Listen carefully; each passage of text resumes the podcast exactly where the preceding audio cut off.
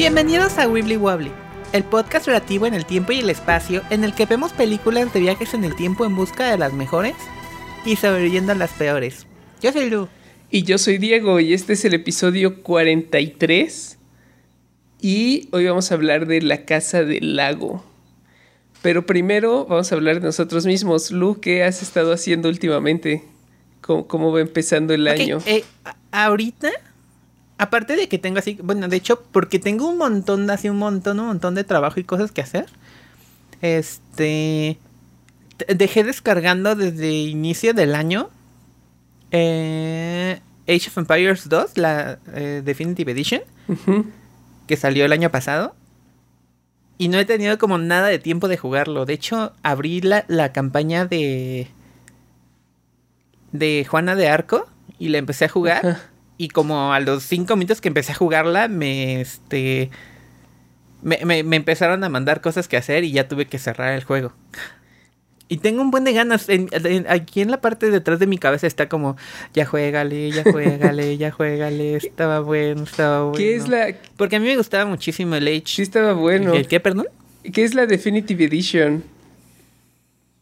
Es un remake HD de Age of Empires 2. Of the King. Y trae así como todas las campañas de del Conquerors, del original y como muchas otras que fueron haciendo después. Y está bien padre. Y aparte, como que todos los truquitos viejos funcionan. El de. Para de madera, de, era Lumberjack, creo, y podías como el carrito, el Cobra. Sí, sí. Con How Do You Turn This On y todo eso. Y como el año pasado, que en mi cumpleaños pasado iba a ser como una LAN party, como tipo noventera, como bien vieja, pero por COVID ya no pasó, pude. Sí, me acuerdo que lo mencionaste. Sí, tenía un buen de ganas y así como armar como como un como pequeño servidorcito, una carpeta en la en la en la casa como para dejar como como abierto para para cargar archivos y poner la misma versión de los juegos para que podamos jugar y todo eso.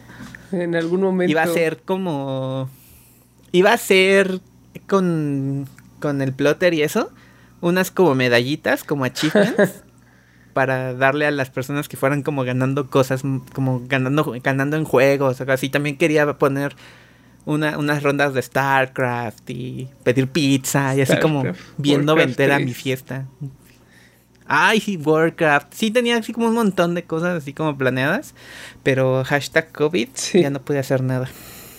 Pues en algún momento vamos a tener que hacer eso porque suena divertido. Y yo justo Age of Empires 2 lo jugué mucho pero no tenía amigos, entonces jugué mucho las campañas solitarias y ahorita que mencionaste la campaña de Juana de Arco me trajo buenos recuerdos, estaba divertido. Está padrísimo y sí tengo así como un buen de ganas, así como también podemos armar un como un servidorcito local de Minecraft y mm. hacer como pendejaditas con minijuegos de Minecraft y todo. Aunque eso ya se sale de los noventas, Lu, ya perdiste el concepto. No, porque es jugar en. Es como land party, jugar en land. sí. Jugar local. Sí, eso sí es muy noventero. se mantiene. Además, si te pones a pensarlo, Minecraft no es tan nuevo. No, cierto. Digo, no es de los noventas, pero. Definitivamente no es de los noventas. Pero, pero creo que queda en el, en la. En el espíritu de lo que quería hacer es de mucho después de que yo llegara a ir a Land Paris, definitivamente. Ah, sí, definitivamente. Creo que es del 2011. Creo que Halo fue el último juego que, jugué en, en, Land Paris. Cuando hacíamos noches de Halo en la, en la, en la, en la carrera. Juntar tres Xbox en una casa, sí. Estaba, estaba bueno. Se ponía padre. Era con los de informática, ¿no? Con los... Nos juntábamos con los... Con los de ingeniería informática, se ponía padrísimo también. Sí. También hay que hacerlo. Sí, sí, también extraño jugar Halo. ¿Todavía sirve tu 360? Si todavía sirve tu 360, podemos eh, Todavía sirve, pero no lee discos. Y no tengo mm. idea si todavía pueda acceder a algún tipo de tienda en línea, tal vez. La última vez que lo conecté pude jugar los jueguitos que tenía comprados web. Pero ya no lee discos. Yo tengo un buen Yo tengo un buen de esos descargados. De hecho, tengo el de Scott Pilgrim. Ah, está bueno. Que era que tenía el soundtrack de Namanaguchi. Sí. Y ya no estaba, ya no está disponible, ya no lo puedes comprar. Ah, y se quedó Creo que iban instalado a hacer un remake Xbox? o algo así, pero se quedó instalado y tal, lo pude jugar el otro día. Nice. Estuvo padre. Bueno, el otro día el año pasado. pero- ¿Tú qué tal, dude? ¿Qué has estado haciendo? Yo he estado viendo, descubrí una serie que se llama Manben. ¿Has escuchado? De Manben te va a gustar un buen look. ¿No? De, es Naoki Urasawa, que es un mangaka que es famoso por 20th Century Boys y Pluto y Monster, Billy Bat.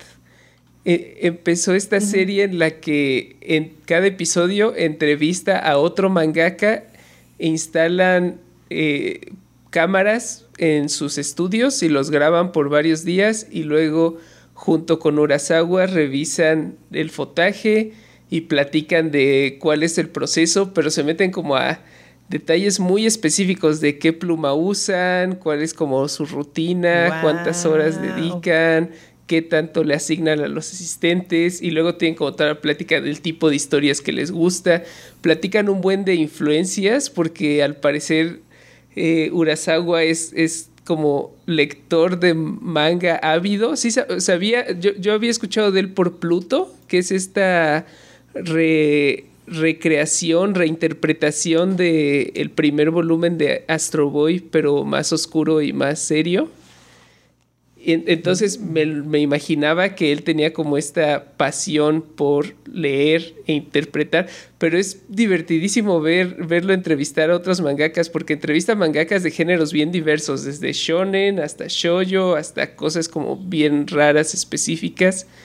Y de, a todos les menciona que se acuerda cuando leyó la primera historia por ellos y qué fue lo que sintió cuando la vio y luego les menciona todas sus series y las cosas que les gustó y paneles específicos.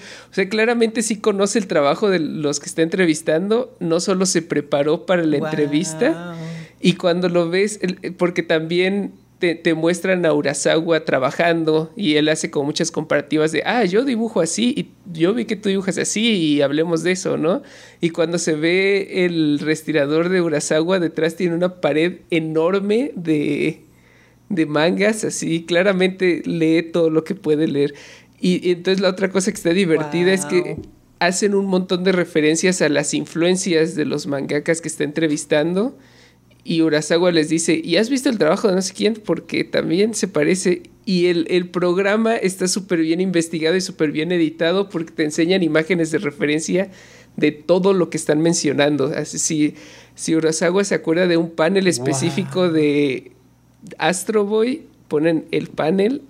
Entonces he estado aprendiendo un montón sobre ese mundo, como que el- siempre me, siempre me he clavado mucho so- en, en conocer a los creadores y en procesos y en ver programas de entrevistas, pero mucho ha sido de artistas de cómic occidental, porque en realidad de, de artistas japoneses hay muy poca información, ¿no?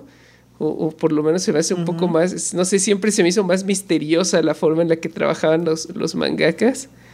Y, y ese Ay, no es cierto, ¿viste Bakuman? Sí, era como la, ¿Leíste Bakuman? la versión un poco como idealizada de, de cómo funciona. Que, que Bakuman también me gustaba un montón cuando estaba saliendo, cuando explicaban la forma en la que funcionaba las votaciones en Shonen Jump y cómo le picheaban a los editores. Sí, no sé, está, está muy entretenido. Si les gusta Bakuman, definitivamente vean Manben. Y, y además es, son un montón de artistas que yo no conocía. Ahora tengo como un montón de ganas de leer eh, un montón de mangas que, que descubrí por ese programa. Pero, Awesome. pero hay artistas que tal, tal vez tú, Lu, tal vez los que nos escuchan, que aprecien más el anime, reconozcan algunos. Yo lo descubrí porque por fin leí Uzumaki de Junji Ito y era como esas cosas que ya sabía que me iba a encantar y solo lo había estado procrastinando. Y ya que por fin lo leí, ya me clavé un montón en leer en internet sobre Junji Ito y descubrí que él, él había aparecido en el programa y ya que lo vi, tenía que ver todos los episodios. Está súper bueno. Sí, está bien brutal Uzumaki, ¿no? Sí, está súper bueno. Todavía voy en el volumen 1 porque se, lo regalaron a Pau oh. de Navidad en un intercambio web. Y yo, yo lo leí luego, luego. Y le dije, pero te regalaron el volumen 1, ahora nos van a hacer gastar. Porque ahora necesito los demás. Y ya conseguí el volumen 3 y estoy esperando a conseguir el volumen 2 para ya terminar de leerlo. Pero sí, está súper sí, bueno. Súper bueno. Muy bien, Lu. Pues tenemos que hablar de, The Lake House, dirigida por. Completamente, completamente paralelo a lo que estamos hablando ahorita. De, ¿Te das consciente que en el mismo capítulo estamos hablando de Uzumaki y de La Casa del Lago? sí, sí, sí. La Casa del Lago, dirigida por Alejandro Agresti, escrita por David Auburn, basada en la película coreana Ilmare y protagonizada por Keanu Reeves y Sandra Bullock, regresando como dúo dinámico después de su éxito en Speed. Estuve pasando un rato tratando de descubrir cuál es la historia, si de verdad alguien dijo, vamos, funcionaron muy bien juntos, vamos a ponerlos juntos en otra película. ¿O solo fue coincidencia que terminaron juntos de nuevo? No tengo idea, no logré, no logré averiguar nada. Yo no creo que sea. No creo que lo hayan pensado tanto. La otra cosa extraña que traté de investigar y, tal vez me faltó como otros 10 minutos en Google y habría llegado a la respuesta, pero solo leyendo el artículo, un par de artículos de Wikipedia, no entiendo qué pasó con Alejandro Agresti, el director, es argentino. Esta fue su primer película que hizo en Hollywood y luego dejó de dirigir por 17 años y regresó y acaba de sacar una película más o menos reciente. Estaba tratando de entender qué pasó. O sea, obviamente se fue a Hollywood, hizo esta película, funcionó como funcionó, le fue bien, no, no fue un super éxito, pero sí sí le fue bien, sí me acuerdo, me acuerdo haber visto mucho ruido al respecto cuando salió. Y luego no, no puedo encontrar qué pasó, ¿no? El artículo de Wikipedia solo dice que le fue bien con esta película y luego que no dirigió por 17 años. Y no entiendo si todo este tiempo lo pasó tratando de levantar otra película del suelo y nunca pudo, o si estuvo dirigiendo comerciales, otra cosa. Pero no sé, no entendí y todo eso me llamó la atención porque se me hizo una película muy competentemente dirigida, está buena, está entretenida, me sorprendió eh, disfrutarla tanto. ¿Qué te pareció a ti, Lu? me gustó, está... Mira, yo, yo siempre me he considerado cursi. Así que la disfruté muchísimo está bonita, me, hizo como como emocionarme, como de repente como, como lagrimear tantito. No llegué a, niveles de llorar, pero, pero sí como sacar la lagrimita, pero... Pero sí, sí está, está, está mucho mejor de lo que esperaba, la verdad. Me acuerdo mucho de cuando salió porque tengo como la idea de que había personas recomendándomela. Era como esta película popular con dos actores que estaban como en su en su pico de popularidad, aunque tal vez Keanu Reeves lo continuó un poco mejor que Sandra Bullock. Y sí, definitivamente. Y y era ciencia ficción, ¿no? Tenía viajes en el tiempo que siempre, siempre me ha gustado, ¿no? Entonces siempre era como esto, mira, esta, esta película popular que te va a gustar, ¿no? no sé, siento que es como una película que me han recomendado muchas veces a lo largo de mi vida, solo conociendo a la gente y dando a conocer que me gusta la ciencia ficción y, las historias como raras. Y sabes que me cuesta mucho trabajo considerar esta película como ciencia ficción, ¿verdad? Exacto, pero, pero mucho trabajo. Sí, porque, ajá, o sea, es una película con un twist, ¿no? O sea, creo que hay muy, está muy cerca de ser una película de Shyamalan. solo que no tiene... ¿Tú quieres que odie la película o qué? solo que no tiene suficiente drama. No, no sé qué estoy explicando. Pero el punto es que nunca la quise ver porque se veía demasiado como una comedia romántica genérica, ¿no? Que, es la fórmula de las comedias románticas siempre es junta estas dos celebridades, hay un high concept, ¿no? Como un tema específico para la historia medio raro y ya en realidad va a, pasar como por los mismos beats y la misma fórmula de todas las comedias románticas. Se, van enamorando poco a poco, luego se pelean y luego terminan juntos al final. Y eso describe exactamente la película, ¿no? Creo que es exactamente lo que es. Pero tiene. Está. Tiene una textura muy interesante que me hizo disfrutarla mucho. Me gustó todo la temática de la arquitectura. Me cayeron bien al final los dos personajes, Kate y, y ¿cómo se llama? Keanu Reeves. Alex. Alex y Kate me cayeron bien. La, historia tiene un par de clichés de, de, comedias románticas que no me gustaron, pero creo que la historia está bien construida. Podemos irlos platicando mientras vamos, mientras vamos contando la historia, ¿no? Vamos a contar de, de qué se trata. A ver, la película trata. Bueno, empezamos en el 2006. La doctora Kate, que es Sandra Bullock, está dejando, está saliéndose de la casa que estaba, que estaba rentando en Chicago y deja una carta al, al siguiente, al siguiente propietario para pedirle que le mande su, que le, que le mande su correo y que las patitas pintadas en el, en el suelo de, de, patitas de perro ya estaban ahí cuando las cuando ella llegó. La, casa de la que se está yendo, la casa de la que se está yendo es una casa rara, ¿no? No sé cómo más describirla. Es, es una como un. ¿Por qué rara? Como un experimento arquitectónico. Es una casa que está en medio de la nada, a la orilla del lago, construida por completo como de metal y vidrio. Es, es, una casa muy específica, ¿no? No es, no es solo se está yendo de, de cualquier casa. No, es la casa del lago. Es la casa del lago, ajá. La titular casa del lago.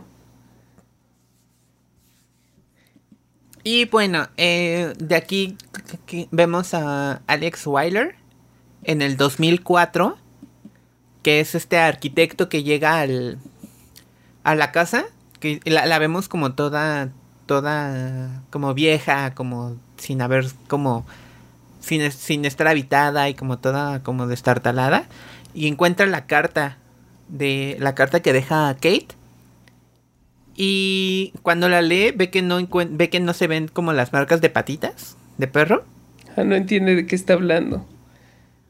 Ajá, y no entiende así como, ¿qué onda? ¿Cuáles patas? Y eh, mientras está empezando a restaurar la casa y arreglarla, un perrito, este, se cruza por la pintura de Alex y deja las patitas. Y es... Y dice como, oh, por Dios, estas son las patitas de las que hablaba. Y es el mismo perro que con el que vivía Kate. Ajá.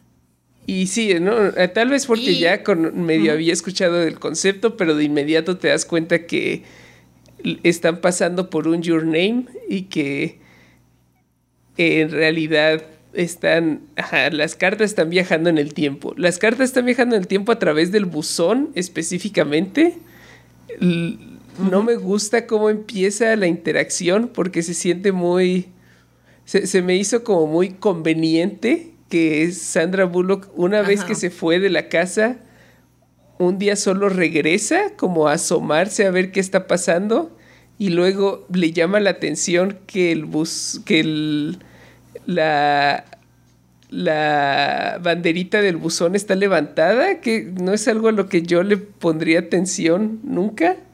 Y luego le llama la atención lo suficiente para acercarse a revisar el buzón y encuentra la carta de Alex y comienzan a escribirse.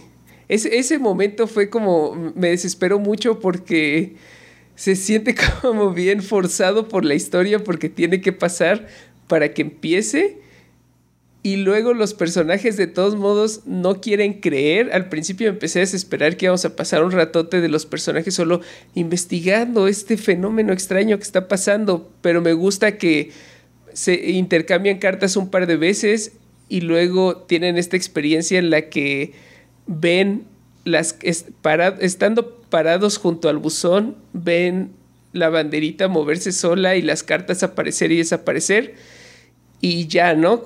En realidad muy pronto estamos eh, en la situación en la que los dos personajes saben lo que está pasando y ya ahora se empieza el, romance y ahora la historia se trata de ellos enamorándose y ya no importa el no importa la ciencia ficción, ¿no? Ya no importa la mecánica de lo que está pasando. Ya lo aceptaron los dos también ya pasaron por tratar de explicárselos a sus amigos y familiares y que los tiraran de locos.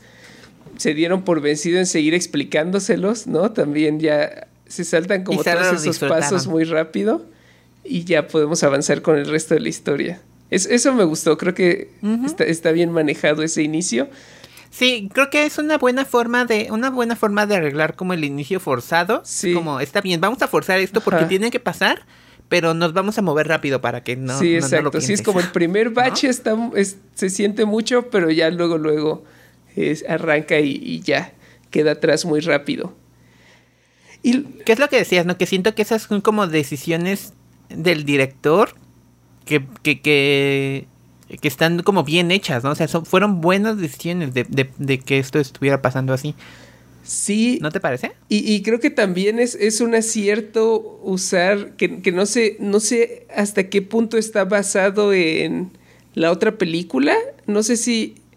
Porque esta idea de mandarse cartas al pasado, estaba viendo que también hay una película canadiense que le da crédito a Ilmare como que está basada en esa, pero siento que la idea de usar un mm. buzón para mandar cartas al pasado y que dos personas se enamore es tan específica que no puedes usar ese recurso sin darle crédito a Ilmare, ¿no? Si una ya lo hizo primero, aunque vayas a cambiar todo lo demás, si estás usando solo eso, tienes que darle crédito. Entonces no sé qué tanto esté tomado de la, de la original, pero creo que el hecho de hacer que uno de los personajes sea arquitecto y que porque después descubrimos que la Casa del Lago es un proyecto que diseñó su papá y fue como un proyecto personal, ¿no? Como que era jugando, hizo algo que a él le llamaba la atención y ya.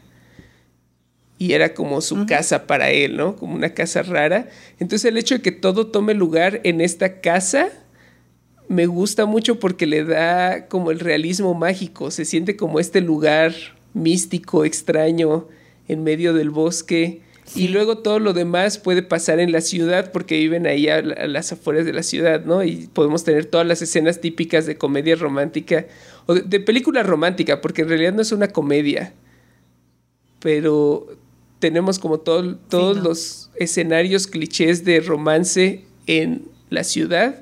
Y luego la ciudad es Chicago e insisten y repiten mucho que es Chicago y la fotografían muy bien, ¿no? Claramente, por eso también me llamó la atención que el director fuera, fuera argentino, porque hay como, no sé, nunca, no es una ciudad a la que le había prestado atención en otras películas, no te podría decir que otras películas toman lugar en Chicago, y seguramente hay varias filmadas ahí, pero nunca había sido como tan importante que sea Chicago, ¿no? Y, y como te acostumbras a la forma en la que transcurre el clima, los personajes hablan mucho de cómo es el clima, hay un montón de, de shots, de tomas de los edificios, solamente como creando estas líneas abstractas, paralelas, reflejando las vidas paralelas que están llevando los dos personajes.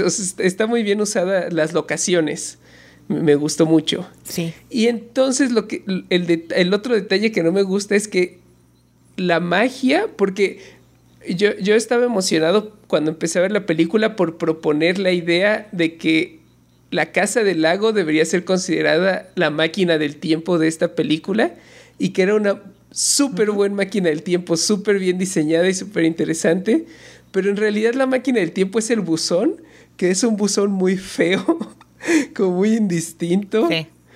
Y, y me molestó mucho como la, la, mecánica de que toda la magia, to, todo lo especial gira alrededor de este buzón y su banderita roja y nunca entendemos bien cuáles no son. No sé, yo creo que...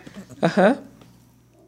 Yo creo que se puede considerar la casa pensando en que el buzón es parte de la casa, ¿sabes? Sí. Es como toda como esta área. Y, y lo que le da como el significado al, al, al, viaje es la casa en sí, ¿no?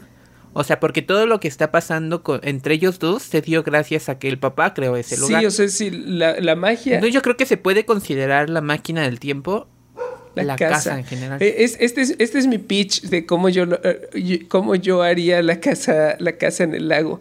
Hay un momento súper emocionante al final en el que Kate, que está buscando... Kate pasa toda la película esperando recuperar un libro que perdió en una estación de metro.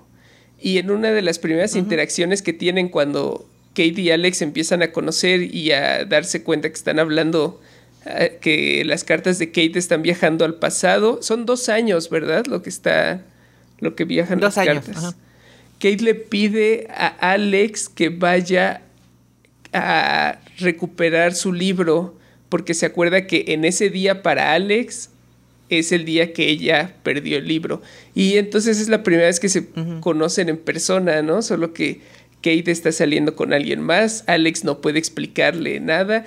Esto, esta escena es una estación de tren que me recordó a Your Name también un buen. Asumo que Your Name, al, alguien involucrado en Your Name tiene que haber visto The Lake House o tal vez las dos están tomando elementos de Ilmare, no sé.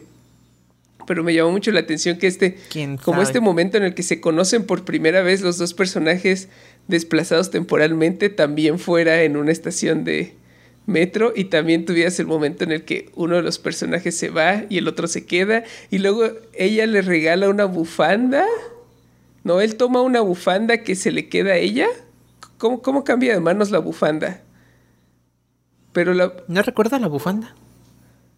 Hay una bufanda que usa Alex que consigue de Kate, pero no me acuerdo el momento en el que la, en el que la consigue de Kate. Wow, vaya, creo que no estaba poniendo mucha atención. pero ¿qué, ¿qué, quería decir con el libro? Hay un momento en el que el libro, él, él le hace llegar a ella el libro escondiéndolo debajo del suelo del departamento en el que ella vive, que en su tiempo apenas están construyendo. Y entonces ella se da cuenta y empieza a romper el suelo y encuentra este paquete de, de bolsas de plástico y lo abre y entre todo... Bueno, no se da cuenta. No se da cuenta, se, se enoja porque la, la, madera estaba chillando. Ajá, sí. Y empieza como a golpear el área y, y, se abre el hoyo, pero, pero... pero. Pues ese, ese momento es mágico. A mí me habría gustado un buen que la forma de intercambiar cartas fuera escondiéndolas en lugares así en la casa ¿no? Como lo dejo debajo de la alfombra y aparece, o, o, igual en las tablas, o en este recovejo especial. ¿No? ¿No crees que habría sido más emocionante eso a, a el buzón con la banderita moviéndose mágicamente? No sé. Es, el buzón me caía muy mal Tal cada vez, que pero salía. Siento que, siento que complicaría. Siento que complicaría demasiado la situación. Sí, tal vez, tal vez. Sí, es Supongo más que el limpio, buzón ¿no? funciona porque necesitan un Ajá, el, el, buzón funciona porque necesitaban una manera muy directa de darse cuenta, de, de darse cuenta que ya había cartas. Y porque la forma de vender la película es un romance en el que dos personas envían cartas a través del tiempo. El, al, centro del, al centro de la historia hay un buzón, ¿no? Y se envían cartas, ¿no? Ya clarísimo. Buzón, cartas, todos lo entendemos. Sí. Este. Luego, los, los, la, el otro detalle que no me gustó, que es muy de, de película romántica, es que conocemos a este otro personaje que es el interés rom romántico de Kate, que es con el que está saliendo en la época de Alex.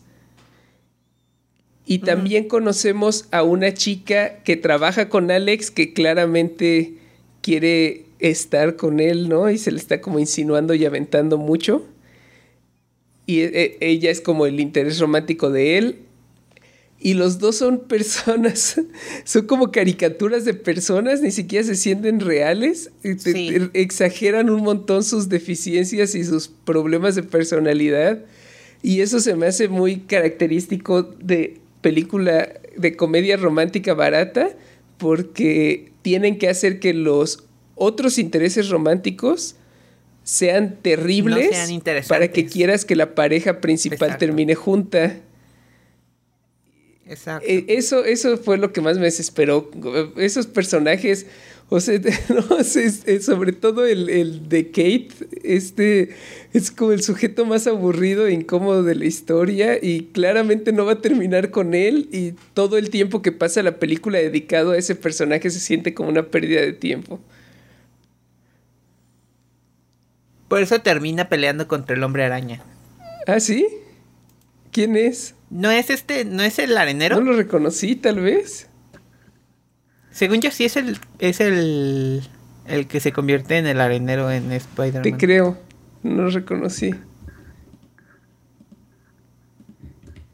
Qué divertido. Pues sí. Ah. Ese, es, ese es mi otro problema con la película. Christopher Plummer es, ¿no? Creo que sí. No, Christopher Plummer es el papá de el papá de Alex. Ese es otro elemento. Ni siquiera sale en la lista de starring. ese, ese es otro elemento que a mí me gustó mucho de la película. Todo lo de la familia de arquitectos y el papá arquitecto, que es súper mal padre además. Y, todo es, no sé, creo que me, me gustó Sí, me gustó esto, todo ese elemento emocional.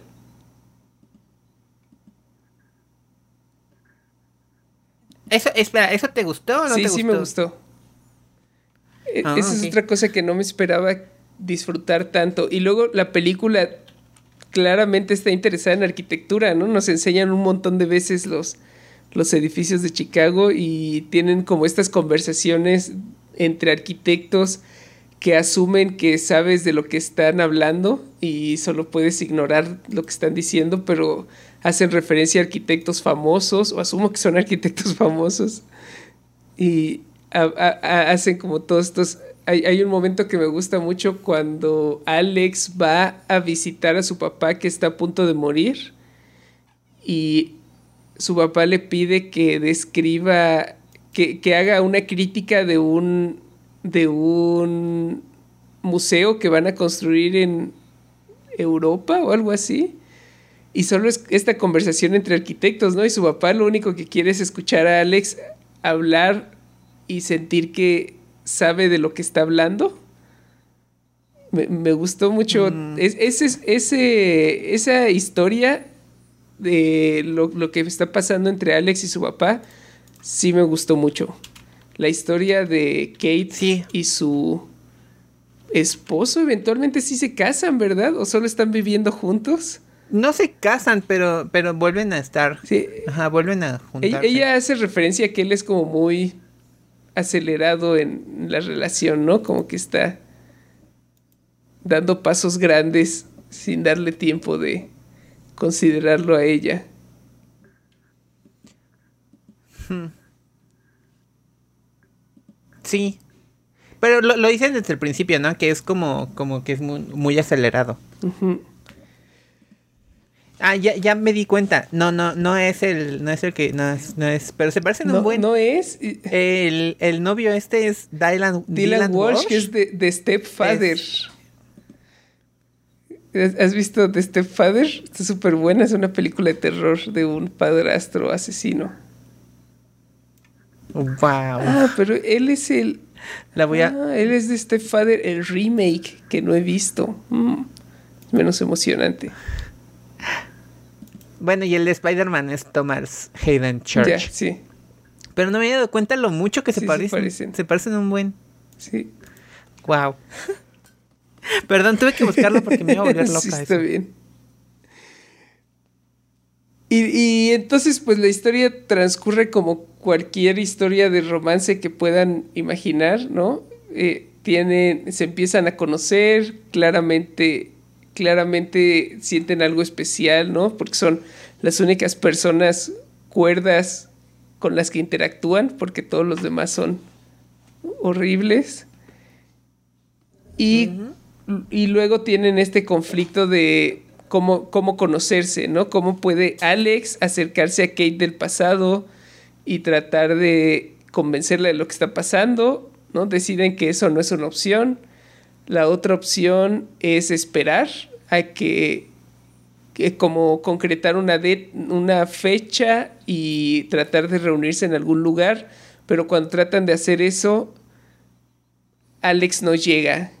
¿Y cuándo te diste cuenta que Alex había muerto? Porque creo que es bastante obvio desde el principio, ¿no? igual no sé si estaba pensando Desafortunadamente, desafortunadamente cuando, cuando estaba escribiendo como, como la intro y todo eso, tenía abierta la página de Wikipedia y sin querer lo leí, así que lo sabía antes de que, de que, de que empezara a ver la película. Sí, yo, es, o sea, es la primer, lo primero que piensas cuando empiezan a interactuar es, bueno, ¿y por qué no quedan de verse en un lugar? Tiene que haber una razón por la que no se van a ver así. Alex está muerto, ¿no? Le, cayó un meteorito a su aldea. Exacto. Y, Tienes ganas de ver Your Name, ¿verdad? Sí. No, no hemos visto Your Name para el podcast, ¿verdad? No, nos la estamos guardando. Sí, la tenemos que, la tenemos que guardar para un episodio especial. Y entonces hay un momento en el que se pelean. Creo que ella se enoja del el día que él no llega a la cita. Se enoja como... Es, ese es otro momento que me empezó a desesperar la película, que regresa a ser como un romance cliché, porque ella le pide cortar comunicación súper bruscamente, ¿no? Se sintió como es porque es lo que la historia necesita en este momento. Ahora es cuando dejan de hablarse y dejan de escribirse. Y nunca entendí la postura de ella de por qué ella no quería escribir con él. Yo, yo supongo que era porque ella, ella, en el momento en que él no llegó para, para, para la cita, ella entendió que como, como esa vez no se pudo, ya iba a ser imposible que pasara porque tuvo como demasiado tiempo como para planearse y aún así no pasó. Pero la la decisión de ella de decir de enojarse con él, porque así se siente, ¿no? Se enoja con él y decide dejar de hablarle y dejar de, de participar en, en la historia de la película en lugar Yo de... que más que enojada estaba decepcionada. Es que lo que no hace es hacer el mínimo trabajo de investigación para tratar de averiguar qué pasó, ¿no? Lo, lo, mínimo es, tal vez te moriste, voy a revisar si estás muerto. Ok, no estás muerto. Entonces sí estoy enojada, ¿no? ¿No crees que sería como el primer paso lógico que tendría que haber tomado antes Supongo que sí, pero hubiera acabado la película muy rápido. Pero habría sido interesante de todos modos, ¿no? Ver, ok, ahora sé que te vas a morir, a lo mejor no sé cómo, no, no tengo forma de averiguar, ¿no? No sé. Ah, Ay, hubiera sido interesante. ¿Cómo, cómo seguir ahora la historia de ella buscando como desesperadamente la forma de salvarlo? Como investigando específicamente en qué momento se murió para poder decirle y cosas así. Sí, no, no estaría mal, ¿eh? Qué oportunidad tan desaprovechada. Eh, sí, no sé, eh, eh, solo el hecho de que ella se enojara y se sintiera y dijera ya no. Me acabo de dar cuenta que acabo de describir Your Name. Sí, yo creí que lo estabas haciendo a propósito. no, no me había dado cuenta. y ¿qué más pasa? Hay un momento raro al principio de la película que me saltó como no sé, no me gustó cuando ocurrió y luego entendí que la, razón de estar ahí, e, ella está regresando. E, una de las primeras cosas que descubren es que el edificio de departamentos en el que ella vive lo están construyendo. Creo que es la primer pista que reciben de que tal vez están viajando en el tiempo. Y, y hay una escena en la que ella está regresando en medio de una tormenta y se está mojando. Y luego él va en el pasado a sembrar un árbol porque ella le cuenta que se mojó. ¿No? O solo porque sí, no sabemos por qué va. Pero va afuera del edificio y planta un arbolito. Y dos años después ya es un arbolote que la protege a ella de la lluvia pero vemos el momento en el que el árbol no está ahí y ella se está mojando y luego en el pasado él siembra el árbol y luego en el futuro ella ve aparecer súbitamente el árbol porque o no sé si es lo que la película nos quiere decir, pero lo que pasa es que cae un rayo, ella se sobresalta y de repente hay un árbol ahí, ¿no? Entonces como que medio dan a entender que ella vio el árbol aparecer o a lo mejor solo se sobresaltó por el rayo pero es como un momento más, vamos a jugar con el tiempo y vamos a ver qué pasa, ¿no? El, momento más de experimentación sci-fi temporal. Y eso regresa al final porque hay, hay una escena al principio de la película en la que ella está platicando con su mamá. Está, me gusta mucho esa escena porque están teniendo una conversación muy específica en un lugar muy específico y después vamos a regresar a esa escena entonces creo que está muy bien pensado que sea que tenga tantos elementos, porque están como en un parque con unas esculturas extrañas, hay palomas, estábamos diciendo, esta Pau se dio cuenta que la mamá en el topper trae uvas verdes y moradas, y eso es raro, porque ¿quién compra uvas de dos colores?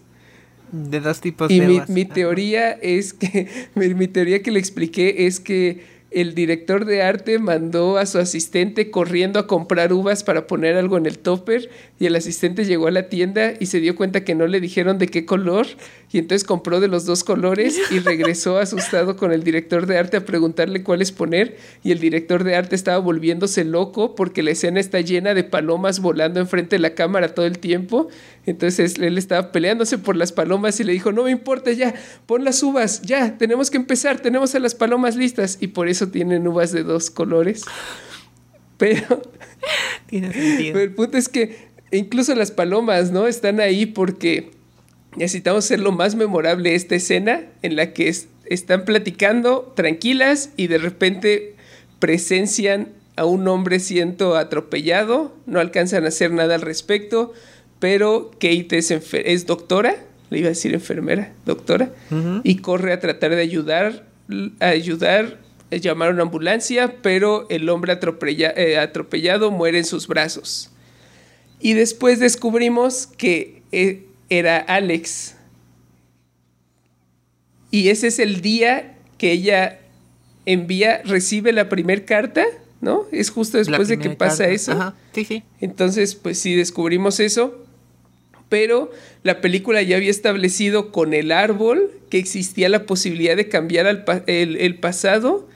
Y entonces ella se da cuenta que puede correr y mandar una última carta en la que lo tiene que convencer de no ir a buscarla porque entonces empieza a sospechar que la razón por la que lo atropellaron es porque la vio y sus, su pasión no pudo ser contenida y él tenía que cruzar la calle sin fijarse a los dos lados. Que igual la carta que le escribe está bonita, pero me frustra mucho que en ningún momento le dice, te van a atropellar, fíjate antes de cruzar, ¿no? Le da como toda esta Trata de convencerlo poéticamente de que la espere porque va a valer la pena, no vaya, no vengas a buscarme. Pero solo le tiene que decir. Bueno, bueno, pero sí le dice, sí le dice, sí le dice que se va a morir. Pero le dice como. No que le van a arrollar, pero sí le dice que se va a morir. Que, le dice, porque ya le había platicado antes que ella presenció eso, ¿no? Que ella vio esa escena de alguien. Y en, en la carta le dice. ¿Que sabes qué? tú eras el hombre de no sé dónde. Pero no le dice te van a atropellar. Pero se me hace como muy raro. se me hace muy raro que esa muerte en específico sea tan importante para ella. Porque es una doctora. Al final del día ve morirse mucha gente. Sí. ¿No? Sí, no sé. No sé qué decirte. Sí. O sea, tal vez como el hecho de estar en tu vida cotidiana. Porque ella ¿no? Está en una situación en la que espera que lleguen personas moribundas, pero aquí solo estaba comiendo con su mamá, hablando sobre el cambio climático y de repente pasó frente a sus ojos. Sí, supongo. O a lo mejor es, Lu, ¿qué tal que es su espíritu dándose cuenta que esa era una persona especial para ella y por eso la dejó marcada? Está bien, está bien. Eh, Me gusta esa explicación. Porque además ya, ya lo conocía, no, eso es antes de la fiesta, ¿no? Porque hay otro momento en el que logran No, conocerse en el pasado. Ya lo conocía. Ya, Ya lo, lo conocía. conocías después de la fiesta. Sí, sí, pues sí. Es después de la fiesta. La fiesta fue rara. Igual siento que hicieron una impre- impresión demasiado marcada uno el otro en el, u- entre ellos como para no reconocerse después. Siento que Kate se acordaría de esa persona random que llegó a su fiesta sin conocer a nadie. Era su fiesta de cumpleaños además, ¿no? Y luego... Sí, pero lo organizó el novio y había un montón de gente que ya no Pero conocía. tuvo como- De hecho, nos lo establecen porque él se le pone a presentar, se pone a presentarle como un montón de gente en la fiesta. Así que esta- eso establece un buen que la fie- que en la fiesta no había como nadie de sus amigos realmente, como que estaba como que todo eso lo, lo, lo organizó el novio sin su permiso porque ella no quería festejar su cumpleaños porque no le gustaba festejar su To- cumpleaños. Todo eso está bien, pero mi punto es que tuvo un, un momento súper intenso con Alex. ¿No? O sea, fue como un momento muy que no tienes todos los días. No sé si Kate tenga momentos así todos los días. que- de bailando con la música que escucha afuera cuando ya todos se fueron. A lo mejor están muy borrachos, pero luego los cacharon besándose. Y sabemos que su novio no la dejó en paz al respecto al día siguiente. Y luego lo volvió a mencionar dos años después casualmente. O sea, Kate no ha dejado de escuchar de lo que pasó esa noche todos los días por ese sujeto molesto que se- siempre va a encontrar la forma de recordárselo. Entonces te- te- tendría que acordarse de él. Si está pensando en eso todo el tiempo, ¿no? ¿Crees que, Sí, supongo. ¿crees que Whaler o como se llame la va a dejar en paz? ¿Morgan la va a dejar en paz al respecto de lo que pasó en la fiesta? Sí, no. No creo. Bueno, pues Kate descubre que que Alex está muerto en el futuro, por eso no pueden reencontrarse. Pero le manda una carta y lo convence de no ir.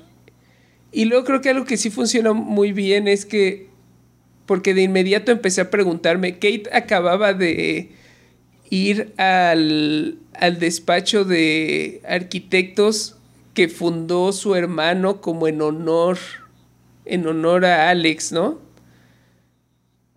O como que era algo Ah. en lo que estaban empezando a trabajar juntos, que querían trabajar juntos. Y después se murió, se murió él, pero su hermano lo fundó de todos modos y Kate acaba de ir a visitar a su hermano a su oficina y ahí es en donde descubre que Alex está muerto. Lo primero que pensé es, ¿no? Sie- Siempre tengo es esta imagen de cómo se traducen los cambios del pasado en el presente, porque de repente ahora Kate vive en una realidad en la que esa firma de abogados es completamente diferente, está decorada de forma diferente. Si le vuelve a mencionar a su al, al hermano de Alex la conversación que tuvieron ese día, ¿cómo la va a recordar? ¿O no tuvieron esa conversación? O no, están como todo este el efecto mariposa. Sí. donde empiezo, empiezo a, a pensar demasiado como en cuáles son todas las implicaciones de que ahora Alex no está muerto y tiene sentido que Kate esté en donde está todavía, a pesar de que Alex, de que cambiaron un montón de cosas a su alrededor. Pero lo que hace la película es solo ellos deciden reunirse en la casa del lago. Y tenemos como el momento climático, el final en el que se encuentran por fin y van a ser felices para siempre en la casa del lago y ya no nos preocupamos por responder todas esas preguntas porque ya nos regresamos a la ciudad y ya no importa qué pasó con el hermano, qué pasó con el papá, qué pasó con, ¿no? Ya se trata solo de ellos dos en la casa del lago. Final Ajá. feliz, punto final, no pienses en ello. Pues creo que la película hace muy bien eso. eh, es muy contemplativa y los personajes están muy bien desarrollados. Te digo que al final me cayeron muy bien tanto Kate como Alex. Y encuentran como formas económicas de pasar rápido los, los segmentos más complicados de la historia. No encuentran una forma creativa y buena de resolverlos que tenga sentido. Lo que hacen es eh, saltárselos lo más rápido posible. Que al final funciona para hacer disfrutable la película, pero... Sí. Esa es mi opinión. Sí, de hecho, hasta ahorita no me había puesto a pensar en eso. O sea, realmente como que me dejó como tan buen sabor como de boca y como que verlos ya juntos y que ya ya ya ya se habían encontrado y todo que dejé de pensar en todo yo como lo que pasa como en Your Name. Your Name ya vamos a hablar de ella, pero para mí es una película mil veces mejor, la ranquearía arriba en la lista. Solo por eso, porque Your Name tiene los mismos puntos positivos, pero el mundo tiene sentido y todo funciona como reloj, ¿no? Todo embona perfectamente en lo que está pasando, no sé. Pero ese es Your Name. Y ahora estamos hablando de la Casa del Lago. Y tú tienes una pregunta que hacerme. Que de todas maneras la disfruté mucho. De todas maneras la disfruté un buen. Pero bueno, mi pregunta es, ¿le mandarías a alguien en el pasado un mail recomendándole a la casa del lago? A mí en el pasado decirme ignora... No, no a ti, a alguien. Sí. Tú a alguien. En no, el pasado. sí, sí está, sí está buena, sí se las recomiendo a cualquiera que nos escuche, incluso si, se, si les da flojera, porque es un como romance genérico hollywoodense. No, no lo es tiene algunos problemas típicos de ese género, pero también tiene cosas muy interesantes. Y sí las recomiendo. Exacto. Sí, yo también me gustó mucho. Digo que hay muy pocas películas que puedo decir que me gusta cuando acaba como el final feliz, como todo bonito y, y, y, así. Los, los finales felices generalmente no los encuentro tanto. ¿Sí ves? Sí. Como que siempre termina que haber un conflicto, siempre termina que haber algo. Y estos finales felices como que, si no están bien hechos, me decepcionan un buen, pero creo que este lo, lo, hizo bastante bien. Sí, sí. Apruebo. Y aparte, como dices, los, los personajes principales son, son como agradables, te encariñas con ellos, quieres que terminen juntos. Este, y, y es como el, el universo forzando a que le salven la vida a Keanu Reeves. Sí. Porque él, al universo le importa demasiado a Keanu Reeves como a todos los demás. Así que me, alegra que, haya funcionado y lo hayan salvado. Sí, sí. Muy bien, pues tenemos que colocar La Casa del Lago en nuestra lista de películas de viajes en el tiempo que estamos rankeando de mejor a peor. Ya, ya, ya dije que eventualmente cuando veamos Your Name va a estar arriba de la Casa del Lago, pero es, eso deja toda la lista como potencial, ¿no? Porque sospecho que Your Name va a estar bastante arriba. ¿Dónde va, dónde va la Casa del Lago? ¿Dónde podemos empezar a comparar? Ah, no sé. No, no, no encuentro como una comparativa obvia, como algo claramente similar. Sí, no.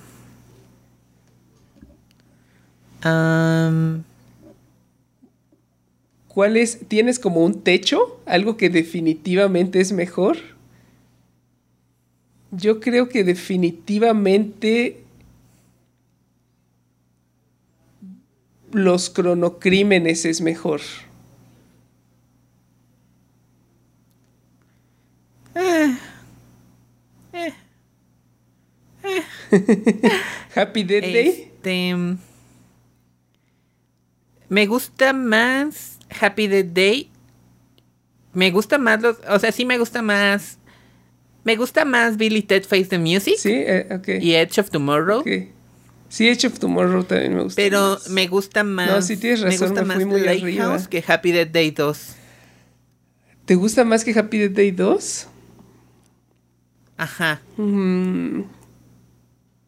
Mm. Me gusta mucho más Edge of Tomorrow. Mucho, mucho, mucho más. Pero uh, Happy Death Day 2 está buena, pero, pero no sé, siento que esta me llenó más. Arriba de Hola Mundo estoy de acuerdo. Happy Death Day 2 tiene muchos momentos ay, que me gustaron mucho. Creo que... ah, está bien. Está- o sea, sí creo que la esta película cuaja mejor. Todos los elementos se combinan mejor en una experiencia más disfrutable. Ajá. Happy Death Day 2 lo que tiene es que tiene un montón de momentos bien icónicos que les tengo un montón de cariño y que tengo, ¿Cómo tengo un montón de ganas de regresar a ver esos personajes. El montaje de ella suicidándose. El... Pero eso no está como más, más representativo y padre en la 1. Es que ese es- eh, tal vez es el problema, que ya las estoy mezclando en mi cabeza. En la 1 tiene un momento en el que se suicida, Ajá. no. Eso solo pasa en la 2. Sí, ¿no? Cuando está intentando toma inves- cloro cuando y está, se cuando está investigando. No, no, cuando, sí, esa es de la 2, pero, pero, pero también hay como un montaje de suicidio cuando está intentando descubrir quién es el, el asesino. Ah, pero ese no lo recuerdo. Y me... el de... Bueno, no es, no es, no es suicidio técnicamente porque lo ma- la, la mata, la mata el, el malo, pero bueno, el babyface. Sí. Está bien, supongo que es mejor el, el, el montaje, eh, ese, ese montaje es muy el, bueno. pues, el punto es que me acuerdo mucho de los personajes y tengo ganas de volver a verlos. Pero sí, creo que The Lake House. Sí. Me gusta mucho más el final de Sí, Lake House bien. que el de Sí, Happy de Death Day acuerdo, 2. de acuerdo. El final de, Sí. el final de la 2 está medio Sí, sí, ya me acordé. Está bien. Entonces, pero sí debajo de Edge of Tomorrow. Debajo. Sí, sí, Edge of Tomorrow es mucho mejor. Entonces, nuestra nueva número 16, eh, debajo de Edge of Tomorrow, arriba de Happy Death Day to You, es The Lake House. Número 16 es bastante alto, está en la mitad superior de la lista. Creo que lo vale, creo que, creo que hizo un buen trabajo Bien. la película. Pues bien, este fue nuestro episodio número 43. No olviden seguirnos en nuestras redes sociales. Pueden encontrar al podcast como Wibbly Wobbly Pod en Instagram, Tumblr y Twitter. Y a mí me pueden encontrar como Lukinomoto en Twitter, en Instagram y A mí me Twitch. pueden encontrar en Twitter y en Instagram y en Twitch también como D3A. El problema es que son variaciones de D3A en cada uno. En Twitter sí soy D3A, en Instagram es D-3-A y en Twitch es DDD333AAA, tres veces cada carácter. No logré unirme lo Sí suficientemente pronto a las plataformas para ganarme mi handle. Pero, más importante que eso, recuerden que el podcast que están escuchando ahora, no importa dónde lo están escuchando, hay otros lugares en donde podrían escucharlo que tal vez les puedan parecer más cómodos. Pueden suscribirse en Spotify, en iTunes o en cualquier programa que usen para escuchar podcast.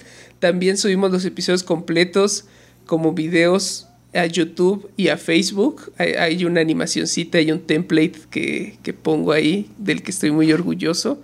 Entonces, escúchenos. Sí. Recuerden que pueden escucharnos en donde ustedes prefieran, en donde se les haga más cómodo. Lo que pedimos es que nos ayuden en la, esa plataforma que eligieron, suscribiéndose, calificándonos, poniéndonos pulgares arriba, cinco estrellas, dejando reseñas o comentarios, lo que se haga en esa plataforma. Queremos que nos descubran más personas, queremos crecer la comunidad y hacer cosas más divertidas y interactuar un poco más. Mándenos también mensajes y comentarios y preguntas que podamos resolver en el programa. Es, eso es todo.